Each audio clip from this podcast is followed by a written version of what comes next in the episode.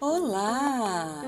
Hoje eu vou apresentar para vocês uma história que foi escrita por Raquel Palácio. O nome da história é Somos Todos Extraordinários.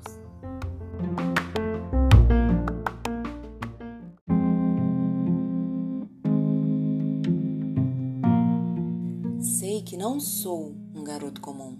É claro, eu faço coisas comuns Ando de bicicleta, jogo bola, tomo sorvete. Só não tenho uma aparência comum. Não sou como as outras crianças. Minha mãe diz que eu sou único, que sou extraordinário. Minha cachorrinha Daisy concorda com ela. Mas as pessoas não veem que eu sou extraordinário. Elas só veem que meu rosto é diferente. Às vezes as pessoas ficam me encarando, apontam até dizem coisas cruéis pelas minhas costas. E eu ouço tudo. Eu fico triste. A Daisy também fica triste. Quando isso acontece, eu ponho meu capacete, o da Daisy também.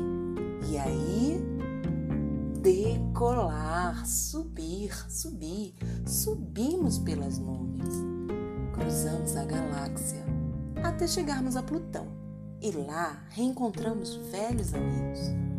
De longe, a terra parece tão pequena. Não vejo ninguém, mas sei que as pessoas estão lá. Bilhões de pessoas, de todas as cores. Gente que anda e fala diferente. Gente com aparência diferente, como eu. A terra é muito grande, cabe todo tipo de gente.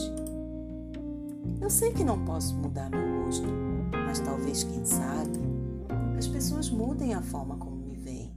Porque se me olharem de outra forma, vão ver que eu sou extraordinário. E vão ver que elas também são extraordinárias. Somos todos extraordinários.